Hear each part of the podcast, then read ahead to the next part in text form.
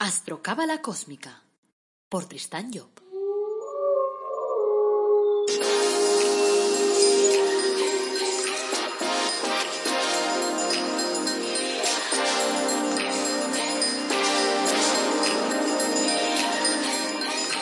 Astrocábala Cósmica, episodio 15. Te brindo una calurosa bienvenida a Astrocábala Cósmica, el podcast en el que te hablamos de astrología cabalística y de cábala y lo hacemos de forma amena, directa, clara. Hacemos que esos temas sean comprensibles, como de andar por casa, como de aplicar día a día. Y este episodio te beneficiará en el sentido de ayudarte a conocerte mejor y a que conozcas mejor a la gente que te rodea. O sea, te ayudará a convertirte en una persona más cósmica, porque a través de algunos consejos y estrategias, pues verás cómo tu vida va a conseguir ser más feliz. Gracias por pasar este rato conmigo y ahora vamos ya a pasar a tu dosis de astrocábala, a tu dosis de cámara práctica. Soy Tristan Job, tu astrólogo, cabalista y escritor cósmico, y llevo más de 30 años trabajando con la cábala. Hoy es miércoles 1 de abril de 2020. Este es el episodio 15 y como cada miércoles vamos a hablar de cábala. El título de nuestro episodio de hoy es Vina, cómo ordenar tu vida.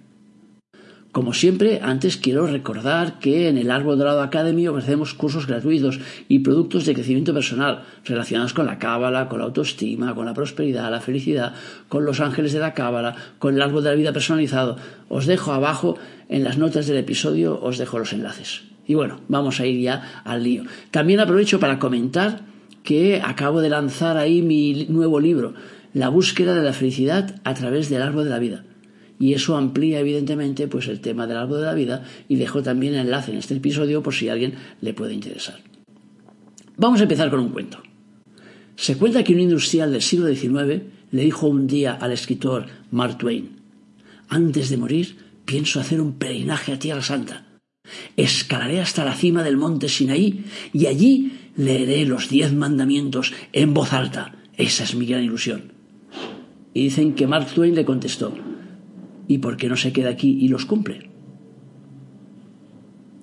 De eso va la vida y de eso van nuestros cursos. Se trata de conocer, comprender y aplicar. En el episodio 9 hemos visto que Keter está en el inicio de cualquier proyecto y que representa voluntad. En el episodio 12 hemos visto que Hoshma es el portador de suerte. Ahora, en este episodio número 15, nos toca trabajar Vina y ver cómo nos ayuda a organizar nuestra vida, a organizar nuestro mundo. Un dato relevante es saber que Vina es el primer séfira de la columna de izquierda y por tanto es el que la preside. Se trata de la columna del rigor, la que llamamos del orden, de la estructura, de la forma, del tiempo, de la justicia. Podríamos decir que Vina es aquel que nos transmite eso de que la letra con sangre entra. Pero cuidado, cuidado, que no se me asuste nadie, que simplemente lo único que hace es organizar o ayudarnos a organizar nuestra vida. En cualquier proyecto que se aprecie es necesario seguir un orden, organizarse, que hay una estructura, que, que, se viva dentro de un marco determinado. Nos cuenta el Génesis, por ejemplo, que al inicio de la creación se produjo un caos y que después sobrevino el orden. Cuando realizas una tirada de tarot, por ejemplo, o cuando juegas a cualquier juego de cartas, lo primero que tienes que hacer es el caos. Tienes que mezclarlas todas boca abajo sin ver a ver qué es lo que hay. Y después las repartes. Y por lo tanto las repartes siguiendo un orden. El centro número 3 del árbol Vina fue el encargado de generar ese orden y mantiene de alguna forma ese rol dentro de nuestra vida. Así cuando tu proyecto pasa por la tercera fase, es el momento de organizarse. Keter te da el impulso inicial. Pone en marcha, como hemos dicho, la voluntad. Hoshma crea las circunstancias propicias para que esa voluntad vaya hacia adelante. Y Vina le pone los cimientos a la obra, los pilares básicos que permitirán que se sostenga, cuando hacemos una obra, primero de todo es cavar en el suelo y colocar ahí los fundamentos. Pues ese es el trabajo de Vina. Al mismo tiempo, Vina tiene la labor de protección, de conseguir que te sientas como en casa, que sientas que hay algo que te sostiene. O sea que esa labor generalmente está representada por la madre. Por eso a Vina se la llama comúnmente la madre del universo. Por eso y por otras razones que vamos a desayunar, que vamos a, a desarrollar, perdón, a continuación. Vamos a ver, hay un ejemplo que os voy a dar sacado de un documental que se llama Queer Eye. Dice, Víctor había decidido irse a vivir a 800 kilómetros de su residencia actual. Él argumentaba que necesitaba un cambio en su vida y todos sus amigos estaban de acuerdo con eso, pero no con que se fuera tan lejos. Él vivía en medio del caos. Su casa era un desastre, pero nunca había el momento o la oportunidad de ponerle orden. Faltando ya tres semanas para la marcha, se apuntó a un festival de fin de semana y sus amigos aprovecharon como último intento desesperado para intentar mover las cosas. Le pidieron a la madre de Víctor las llaves de casa, fueron allí y realizaron una limpieza general. La madre, viendo que intentaban eh, mejorar la vida de su hijo de alguna forma, les dio un sofá que le gustaba mucho a Víctor. Cuando el chico volvió de weekend se encontró con su casa totalmente cambiada, organizada y ordenada. Los días siguientes fue como una catarsis para Víctor. O sea que el nuevo orden que habían creado en su casa le, generó un movimiento interno muy, muy interesante. Además, cada uno de sus amigos le escribió una carta contándole lo que él representaba para ellos. Lloró todo el tiempo que tardó en leerlas. Un día los reunió a todos en casa y les dijo que no se iba, que ahora ya estaba muy a gusto en su nueva casa. A veces el orden puede cambiar tu vida. A continuación voy a darte 10 actitudes que te ayudarán a activar tu vida personal. Porque acuérdate que se trata de algo práctico, todo lo que transmitimos aquí. No estamos hablando de teoría, no estamos hablando de que aprendas conceptos megacósmicos, que sepas ahí como que se llama Vina, vamos, ya conozco el nombre del tercer centro del árbol de la vida. Está bien, pero lo importante es que sepas cómo puedes mover tu vida personal en tu vida. Esa es la clave de todo. Primera actitud, estructurar tu realidad. Nos movemos en un mundo que está dominado por las emociones. Actuamos generalmente movidos por los deseos. Pero claro, tenemos que comprender que las emociones, los deseos son inestables, son como el mar, no los podemos controlar. Y por lo tanto tenemos que buscar en nuestro proyecto cosas que nos den más seguridad. Tenemos que intentar estructurar nuestra realidad. O sea, porque las paredes no se, no se construyen con sueños, sino con materiales físicos. Por lo tanto, tenemos que crear los fundamentos del proyecto. Pensar en qué se basa tu proyecto, en qué se sustenta, cuánto puede durar, cuáles son sus pilares. A veces lo que llamamos la cruda realidad te frena, te obliga a replantearte tus prioridades. Por ejemplo, Carla tenía una buena relación con Luis. Pero un día salió a colación pues el tema de los hijos. Y él le dijo que ni para Dios quería tener hijos, que para él él no lo contemplaba en su película porque no le gustaban los niños. En cambio, para ella representaron un pilar muy importante, algo inamovible, algo que no quería dejar atrás, algo que no quería cambiar. Con lo cual, ¿qué tuvo que hacer? Pues tuvo, con todos los de su corazón, pues tuvo que eh, cortar la relación con Luis, porque esa película le iba eh, a, llevar hacia, una historia cuyas bases no eran las que ella quería. Por lo tanto, claro, no, no, era una buena, una buena historia para ella. Estructurar tu realidad a menudo es sentar las bases que te ofrezcan, pues yo que sé, una mínima seguridad de cara al futuro. O sea que es intentar tener las ideas claras sobre lo principal de tu vida. Normalmente la vida se basa en pilares como la familia, el trabajo, los amigos, las relaciones sociales, y tienes que conseguir que alguno de ellos sea un pilar fuerte, que te ayude a sostenerte. También estructurar tu realidad puede significar, yo que sé, tener un seguro, pagarte un entierro, apuntarte a una mutua o someterte a un chequeo cada año. Yo qué sé, llevar acciones que te lleven a sentirte más seguro. Claro, estas acciones podríamos decir que son de primer nivel, porque a medida que nosotros vamos avanzando en la vida y vamos comprendiendo mejor la estructura del universo, nos damos cuenta que la seguridad está dentro. Y entonces ese conocimiento de esa estructura nos ayuda a sentirnos más seguros. La segunda actitud, eliminar distracciones. Una pregunta sencilla. Cuando planchas, ¿estás pensando en lo que planchas? Cuando haces ejercicio, ¿estás pensando en el ejercicio que haces? Cuando cocinas, cuando trabajas, cuando desarrollas cualquier actividad a diario, la respuesta más común es que no. ¿Cuántas veces crees que te distraes durante el día? Entendiendo por distracción, claro, el no enfocarte en lo que estás haciendo. Es decir, el estar pues realizando una actividad pensando en otra. Muchas, ¿verdad? O sea, como le pasa a la mayoría. O sea, si nos paramos a tomar conciencia, descubrimos que pasamos más tiempo distraídos que concentrados. Esto hace que, claro, muchos de tus esfuerzos se diluyan y que te cueste el doble después realizar una actividad. Para poder avanzar más deprisa tienes que eliminar distracciones. Tienes que poner más conciencia en aquello que haces. Recuerdo que en una conferencia sobre la conciencia láser, una madre explicó que su hijo se cayó por escaleras y que el chico le explicó, dice, no me pasó nada, mamá, porque mientras yo iba cayendo, yo es como si cayera en cámara lenta y cuando me iba a dar con la cabeza me ponía las manos en la cabeza y después seguía rodando. Cuando volvía otra vez a, a, ir a darme con la cabeza volvía a poner las manos. Y así no me hice nada. Lo que hizo el chico fue aplicar sin saberlo lo que llamamos la conciencia láser. Y eso le llevó a controlar sus movimientos, a tener la sensación de que el tiempo se detenía, para que pudiera realizar los movimientos necesarios y no hacerse daño.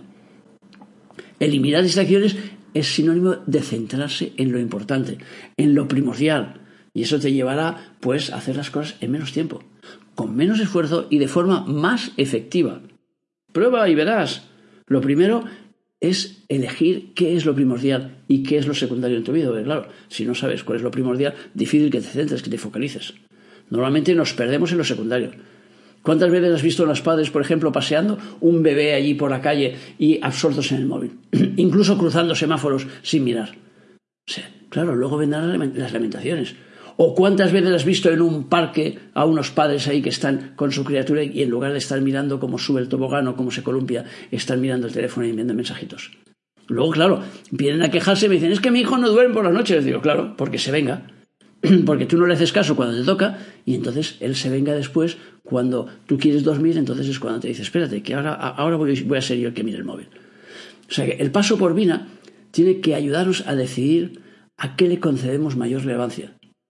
Por ejemplo, me he encontrado a menudo empresarios que me dicen que lo más importante para ellos es la familia y que por eso trabajan 12 horas al día. Luego resulta que la familia apenas les ve el pelo. En este caso, lo importante para la persona es su trabajo, no la familia. Por lo tanto, lo mínimo es tomar conciencia, darte cuenta que eso es así, porque si no vamos mal. O sea, que tienen que ver que como les pase mucho tiempo, se les va a pasar el arroz. Y después esos hijos les recriminarán no haber estado con ellos, no haberles acompañado a sus funciones en el colegio, no haberles acompañado a sus, a sus clases de fútbol, de básquet, de, de, de claqueo, de lo que sea que se hubieran apuntado. Tercera actitud. La madre, sentirse en casa. La Cábala nos explica que el centro Vina es donde se inició nuestra creación, que en un momento determinado nos dice que se oscureció para dar luz a un nuevo universo y esa es precisamente la función que realiza la madre. Nos presta su cuerpo para que en su oscuridad podamos nacer, podamos formarnos. Además nos regala todos los nutrientes necesarios para que el milagro de la vida pueda tener, lugar.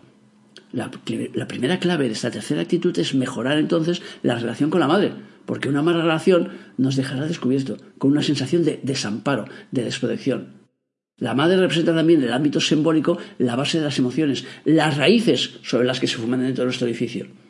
Yo he podido comprobarlo después de 30 años haciendo consultas que las personas con malas relaciones con su madre tienen normalmente problemas de dinero, problemas con la materia o problemas con la base de sus emociones, con su base emocional.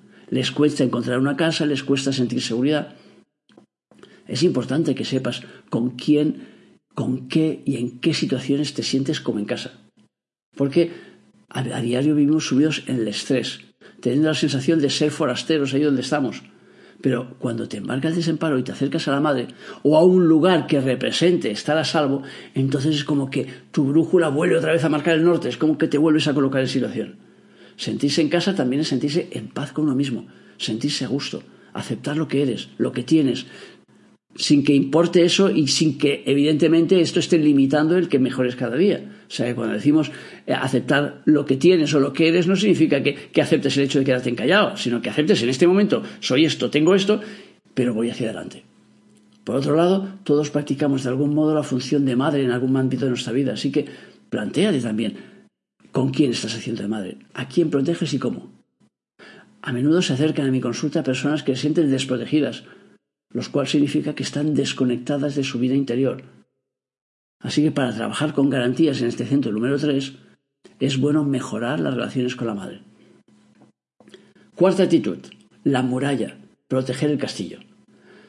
En el medievo las ciudades que se lo podían permitir se rodeaban con grandes murallas, las habéis visto en las películas. Para, bueno, las películas no, las habéis visto en la realidad, para protegerse de sus enemigos. O sea que esta es una función típica de Vina.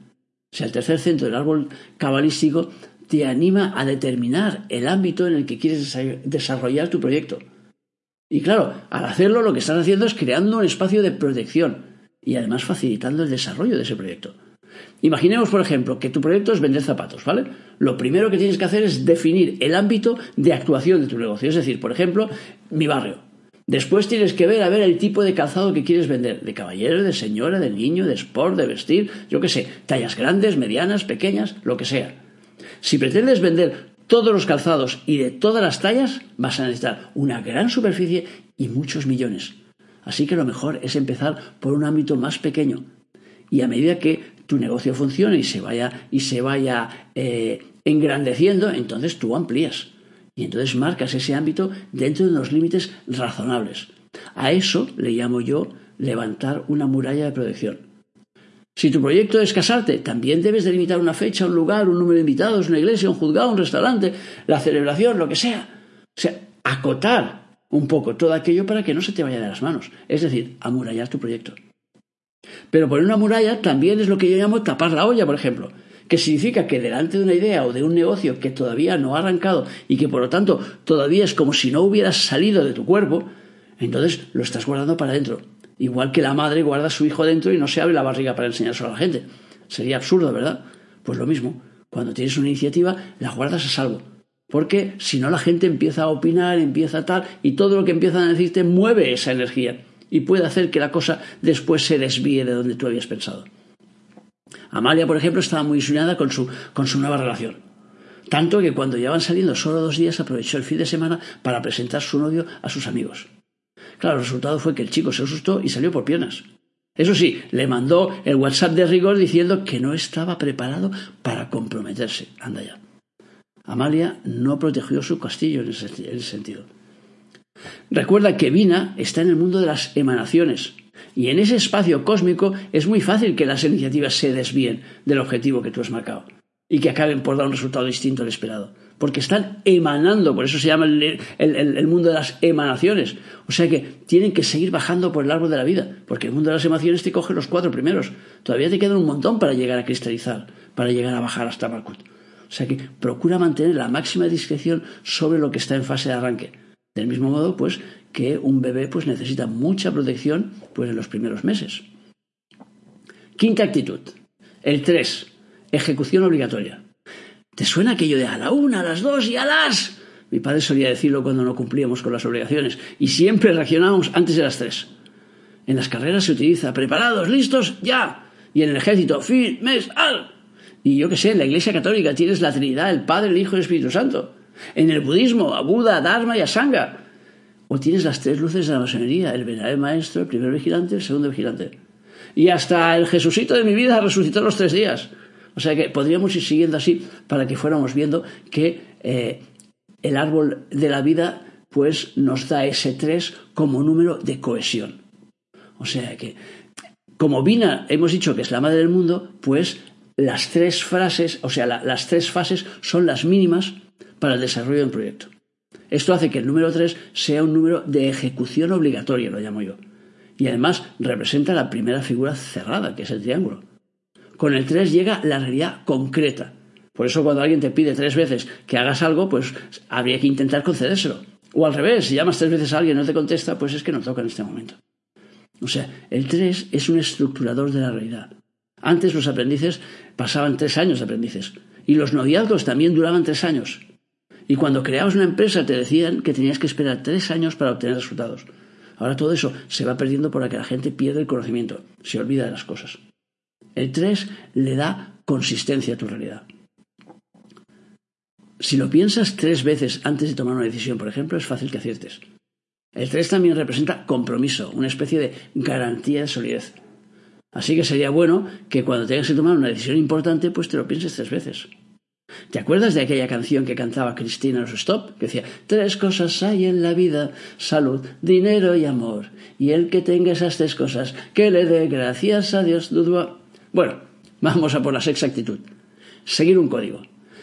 Nuestra vida se rige por códigos, ¿vale? Hablamos utilizando un código que es el abecedario. Calculamos a través de un código que son los números. Conducimos con el código de circulación. Nuestro móvil tiene un código. Nos regimos a nivel de leyes por el código civil o por el código penal. Y los científicos andan a vueltas sobre nuestro código genético. Nada extraño, pues, que cuando entremos en el centro número 3, en Vina, pues sea este el encargado de codificar o sea que será interesante que cuando pases por esta fase, pues veas a ver qué códigos estás siguiendo tú, cuáles rigen tu vida. O sea, ¿sigues un código de conducta, por ejemplo, específico? O sea, o vives allí en plan hippie, viva la vida, ole. Los códigos te ayudan a ordenarte, a organizarte y te confían en cierta seguridad. Recuerdo mi última visita, por ejemplo, a, a Cotonú, a Benín, en África, y me sorprendió mucho el caos circulatorio casi nadie aplicaba el código de circulación. Claro, el resultado eran cientos de accidentes diarios y peleas todos los días entre, entre los accidentados. Algunas empresas, por ejemplo, eh, han empezado ya a colocar un código ético como instrumento que les permite un poco pues, plasmar los valores de su empresa, o sea, hacer ver cómo son. Sería interesante que siguiendo ese ejemplo, pues tú mismo también confeccionaras un código con una línea roja, esa famosa línea roja que a veces los políticos dicen, esa línea no la puedo traspasar. Pues tendríamos que ver cuál es la línea roja de tu conciencia.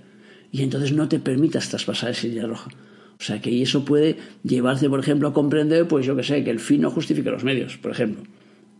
En las series, en las políticas, podemos ver cómo constantemente están realizando acciones deleznables, o sea, chungas, Basta con que el malo sea muy malo para que al bueno le demos permiso para matarlo, para torturarlo. Así hay países que torturan allí a, gente y tal, y luego nos venden que lo hacen por nuestro bien, porque están evitando un acto terrorista, o sea que se supone que nos están salvando la vida. Pero el precio que pagamos es eliminar cualquier código ético y silenciar nuestra conciencia. Por lo tanto, yo personalmente me salgo. El tránsito por Vina debe llevarnos a evaluar nuestras actuaciones en, el sentido de que seamos capaces de seguir un código con el que transija nuestra conciencia. También es importante comprender que el código resultará útil cuando hayas interiorizado todas sus virtudes. Y entonces a partir de ese momento ya no necesitarás un código externo, sino que a partir de ese momento tú ya te comportarás en función de ese código. Séptima actitud. Renunciar a algo para conseguir algo. Recuerdo una entrevista de televisión extranjera que le hicieron a Rafael Nadal, ¿sabes? Uno de los mejores tenistas de todos los tiempos. Y explicaba que había tenido que renunciar a muchas cosas a nivel personal para poder ser un deportista de élite y mantenerse en la cumbre durante mucho tiempo. Aquí, pues con ese tenemos un, un ejemplo, por ejemplo, de renuncia a algo para conseguir algo.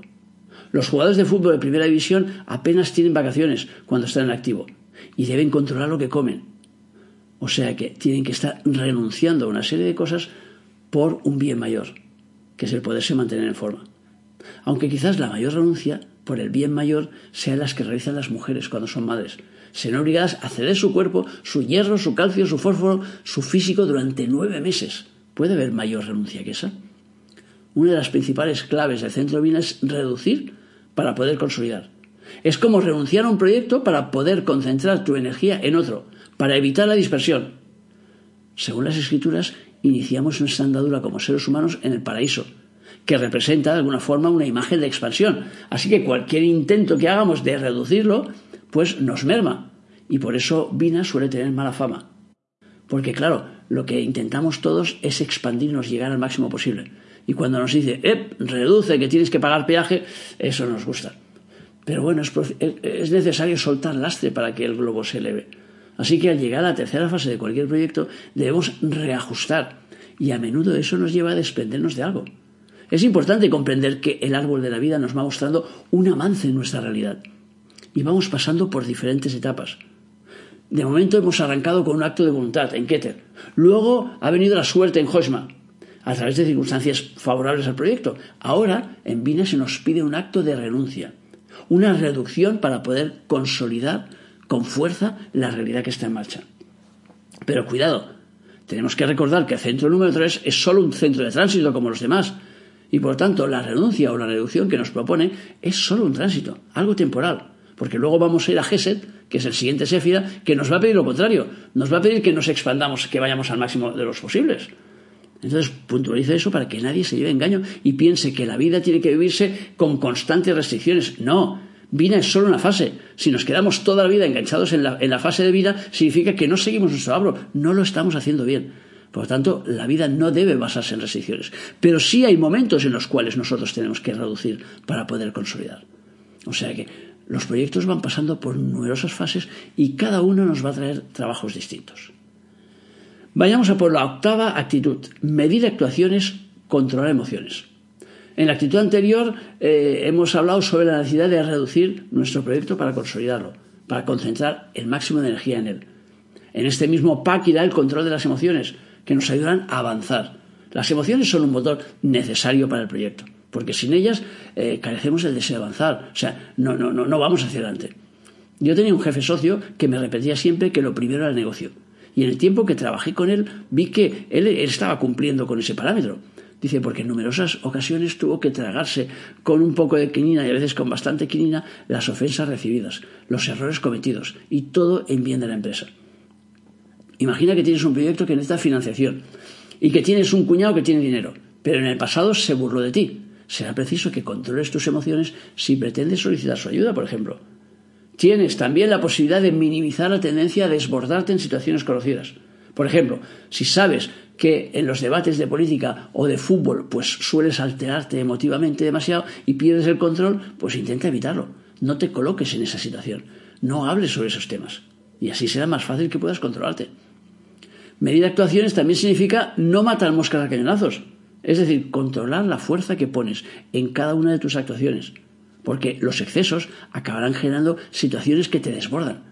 O sea, recuerdo el caso de una chica que dejó de hablar a su cuñado porque se atrevió a decirle que la película Johnny cogió su fusil era mala. No fue capaz ella de controlar sus emociones.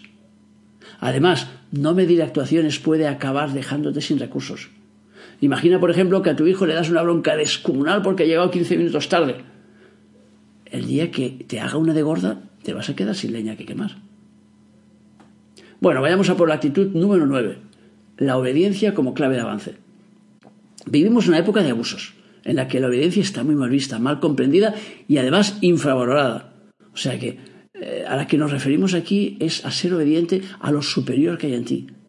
Pero claro, como generalmente la conexión con el jefe interno eh, está ausente, entonces necesitamos un personaje externo para poder comprender esa realidad. Y entonces el universo pues nos envía esos personajes. Los principales suelen ser el padre, el jefe o la madre.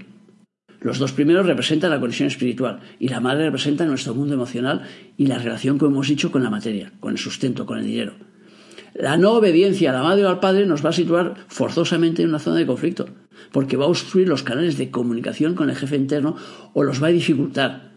Y dificultará también las relaciones pues, con la materia, con el sustento, con el dinero, en el caso de que sea una mala relación con la madre. Por eso es muy importante mantener buenas relaciones con los progenitores. Claro, yo me encuentro a menudo con gente que se queja de que pues, su madre es insoportable o que su padre es un dictador. Es evidente que a veces no resulta fácil. Pero el caso sigue siendo el mismo, porque nosotros estamos hablando de tendencias. Así que hay que intentar hacer de tripas corazón e intentar superar las distancias, aunque sea mentalmente cuando uno no puede hablar directamente con la otra persona porque la otra persona no le escucha. O sea que también es habitual encontrar personas que se han desconectado de sus padres y luego, claro, encuentran otras personas que están realizando ese rol.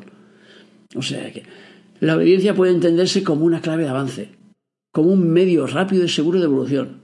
Y claro, que quede claro que yo estoy hablando de actitudes del árbol de la vida. O sea que no puedo entrar en particularismos, en, en una historia determinada de una persona. Así que cada uno debe manejar su situación como mejor pueda. O sea, aquí mi rol solo es facilitaros información. También existe la obediencia hacia uno mismo. Es decir, que seas capaz de hacer lo que sabes que debes hacer por encima de lo que te gustaría. Porque muchas veces nos encontramos en la encrucijada, es decir, ¿qué hago? ¿Lo que me dice mi conciencia o lo que me dicen mis emociones?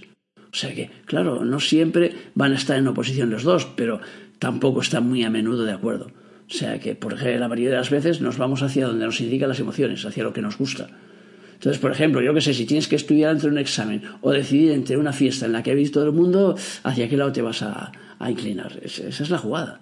O sea que, por ejemplo, si te encuentras una cartera, tienes tu parte de conciencia que dice, devuélvela a esa persona que se ha quedado sin dinero y tiene el sueldo del mes en esa cartera. Y hay otra parte de ti que dice, pero yo también necesito el dinero y si me la quedo, ¿a cuál vas a, seguir? Ese es el juego. Recuerda, de todas maneras, que mi rol en toda esta historia no es marcarte normas morales, sino sobre describirte actitudes relacionadas con el árbol, que te ayudarán en tu camino evolutivo. Así que asegúrate de no matar sobre todo al mensajero. No, no, no, no, no. Bueno, actitud número 10. Menos es más, o como mínimo más seguro.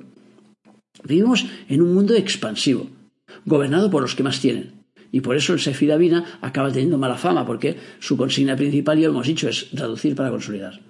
Pero cuando el proyecto pasa por Vina, tienes que comprender que en ese momento menos es más o como mínimo es más seguro. La acumulación de tareas te lleva obligatoriamente a la dispersión. Y otro de los problemas que también se puede generar, consciente o inconscientemente, es que te comas el terreno de los demás. Ya te he comentado antes que el mayor gesto de renuncia realizó la madre en el momento de incubarte. En la mayoría de los casos las madres reducen sus actividades cuando están embarazadas y si no lo hacen voluntariamente la vida les, obliga a hacerlo. La vida siempre nos indica cuándo y en qué momento debemos reducir. Pero claro, como es algo que no nos gusta, la mayoría de las veces ¿qué hacemos? Pues no hacerle caso. Y entonces el universo ¿qué hace? Sube el volumen. Dice, no te preocupes, que ya te subo.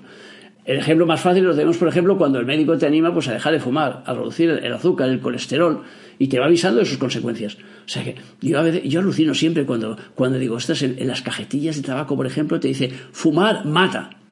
Y ves cómo la gente va sacando un cigarrillo tras otro de la caja esta, con lo cual le importa un bledo que le pongan ahí un aviso diciéndole que eso le mata. Después, evidentemente, ya vendrá el llorar y el crujir de dientes cuando les digan, tienes un cáncer de pulmón y de ahí ya no sales. Entonces, tía, si lo hubiera dejado antes. Chico, pero si te lo ponían en la caja, cada vez que comprabas una cajetilla, te estaba poniendo, cuidado que mata, cuidado que mata, y te enseñaban ahí un corazón hecho trizas, te enseñaban un pulmón destrozado. Y tú te lo saltabas y te reías pensando, eso es para los, para los demás, para mí no. Bueno, besitos ti. Cada vez disponemos de más información en nuestro avance. Por lo tanto, ya no podemos ampararnos en el rollo de que yo no sabía. La vida sigue una estructura determinada y, como dicen los juristas, el desconocimiento de la ley no te exime de su cumplimiento. Así que cuando la vida te dice a través del canal que sea que hagas algo, hazle caso. Si te dice que reduzcas tus actividades, hazle caso. Concentra tus esfuerzos y consigue tus objetivos. Y luego vas a por el siguiente. Tenemos, por ejemplo, eh, a Roger, Federer, uno de los mejores tenistas que hemos tenido. En sus primeros años de carrera, eh, el tío arrasaba, pero en los últimos, sabiendo que tenía ya una edad y que por lo tanto ya no estaba al mismo nivel ni al mismo ritmo, pues entonces, ¿qué hizo? Se planteó la estrategia para poder continuar al máximo nivel de reducir sus, sus actividades. Decidió competir en muy pocos torneos controlando así pues sus fuerzas. Y llegó a ganar algunos torneos más y tal siendo pues ya digo un, hombre en una edad en la que pocos jugadores ya eh, juegan al nivel en que él estaba jugando. Así que para él menos fue más. Bueno hasta aquí el programa de miércoles. Gracias por escucharme, por seguirme, por valerme en las redes sociales, por apuntarte a nuestros cursos, por dar tu feedback y como siempre, pues en las notas de este episodio, pues encontrarás nuestro mail para que nos eh, lances tus dudas, tus preguntas, lo que quieras. Te recuerdo que el próximo viernes vamos a tener eh, otra explicación de una carta astral de un famoso y espero que nos sigas. Quiero darte las gracias por tus valoraciones, por tus me gustas en Facebook, en Instagram, en todo lo que puedas y porque pues eh, transmitas o pases esta información, si crees que es interesante, pues a otras personas. Y como siempre, para acabar, pues te deseo que tengas un día feliz y que recuerdes nuestro lema, apasionate, vive, cambia.